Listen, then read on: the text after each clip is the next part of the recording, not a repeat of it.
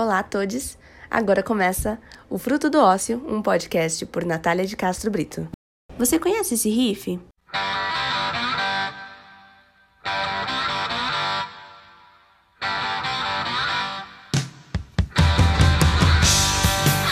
E se eu te dissesse que essa não foi a primeira vez em que ele apareceu na história do rock?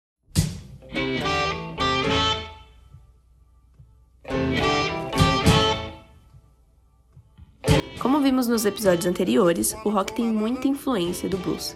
Com esse famoso riff não foi diferente, mas vamos voltar um pouquinho para entender de onde ele vem. Considerado um dos artistas mais importantes a surgir no blues americano pós-guerra, Muddy Waters nasceu, segundo pesquisadores, entre 1913 e 1914 no Mississippi. Aos três anos, sua mãe faleceu. Assim, a criação de Waters foi por sua avó Della Grant, que acredita-se ter sido quem deu ao menino o apelido de Muddy, por ser, quando criança, muito arteiro e gostar de brincar in the mud, ou seja, na lama.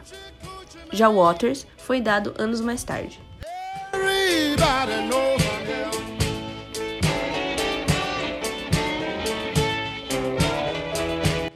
Suas influências no blues se deram ao estar imerso na cultura do blues rural sulista e aos 17 anos, Murray comprou o primeiro violão. No ano de 1943, após já se fazer notável pela música, Waters vai para Chicago, Illinois, com a esperança de ganhar a vida com a música. Big Bill realizou contato com Waters e o ajudou a engatar na vida noturna dos bares da cidade para se apresentar com sua guitarra elétrica.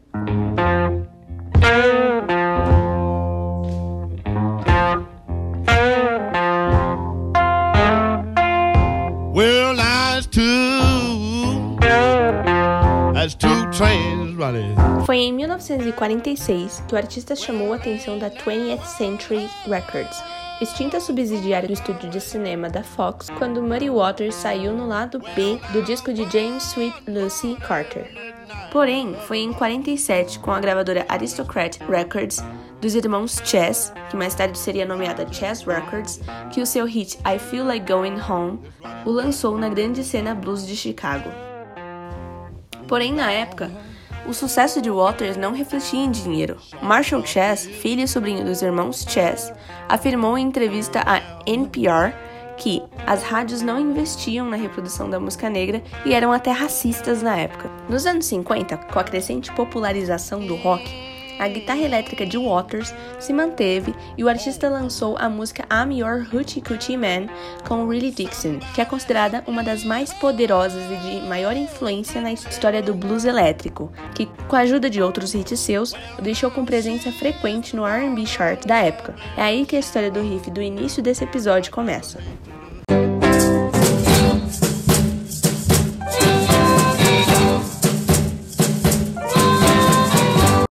Lançamento de 54, I'm Your Rooty Coochie Man compartilha fama com a música I'm a Man, canção de lançamento do artista Bo Diddley, que em sua banda de Chicago tinha também Willie Dixon.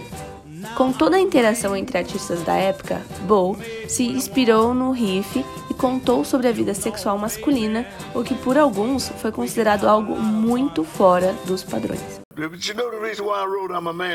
Muddy Waters had a tune out called He Was a uh, honeybee or, or, or, or, something like that. And uh, I said, well, he said he's a honeybee or, a Rolling Stone or something. And I said, hmm, I'm a man. So I went and wrote me a song saying M-A-N. And, and, you know, and it went. Of course, somebody did say something about it. You're right. Somebody said something about it, you know. And uh, they call it devil music. And I, and my mother had walked up on me, Gussie. She walked up on me and said, "You ought to get a job." oh yeah. Oh yeah. Everything, everything, everything gonna be all right this morning. Yes, Oh yeah.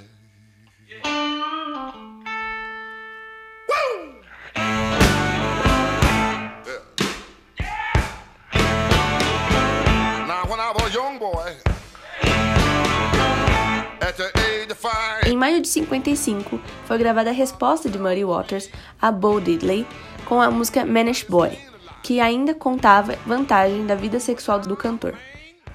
Porém, mais que afirmação de masculinidade, a música foi acolhida pela comunidade negra como uma reafirmação dos direitos. Segundo o site Muddy Waters Official, ao crescer no Mississippi, os afro-americanos foram considerados menos que humanos com a cultura racista. Isso foi reforçado da maneira pela qual eram tratados, sempre como garotos e nunca como homens. Assim, a canção também se refere à masculinidade negra livre de leis sulistas, sendo até presente em 60 na Marcha de Direitos Civis, quando os manifestantes declararam Eu sou um homem em todo o sul do país.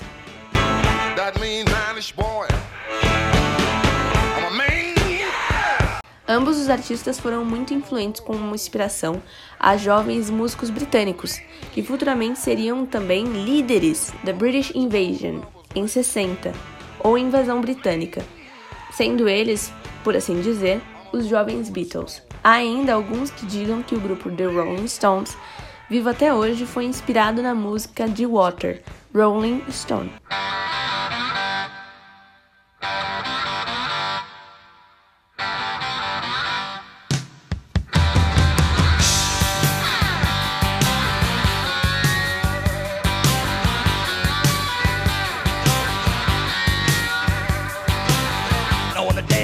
Com muitas regravações e readaptações, por volta de 81, o famoso riff reaparece com George Thorogood em The Destroyers com o hit que definiria sua carreira, Bad to the Bone.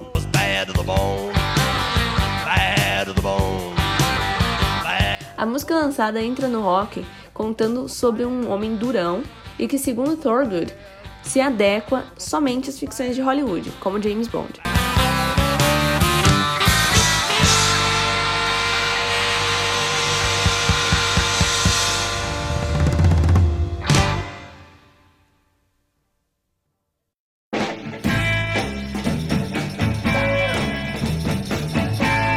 Em 82, Waters fez sua apresentação final ao lado de Jerry Clapton na Flórida. Em 83, o astro faleceu em Westmont, Illinois, devido a problemas no coração. Em junho de 2008, Diddley também faleceu devido a uma parada cardíaca. Thorgood continua na música.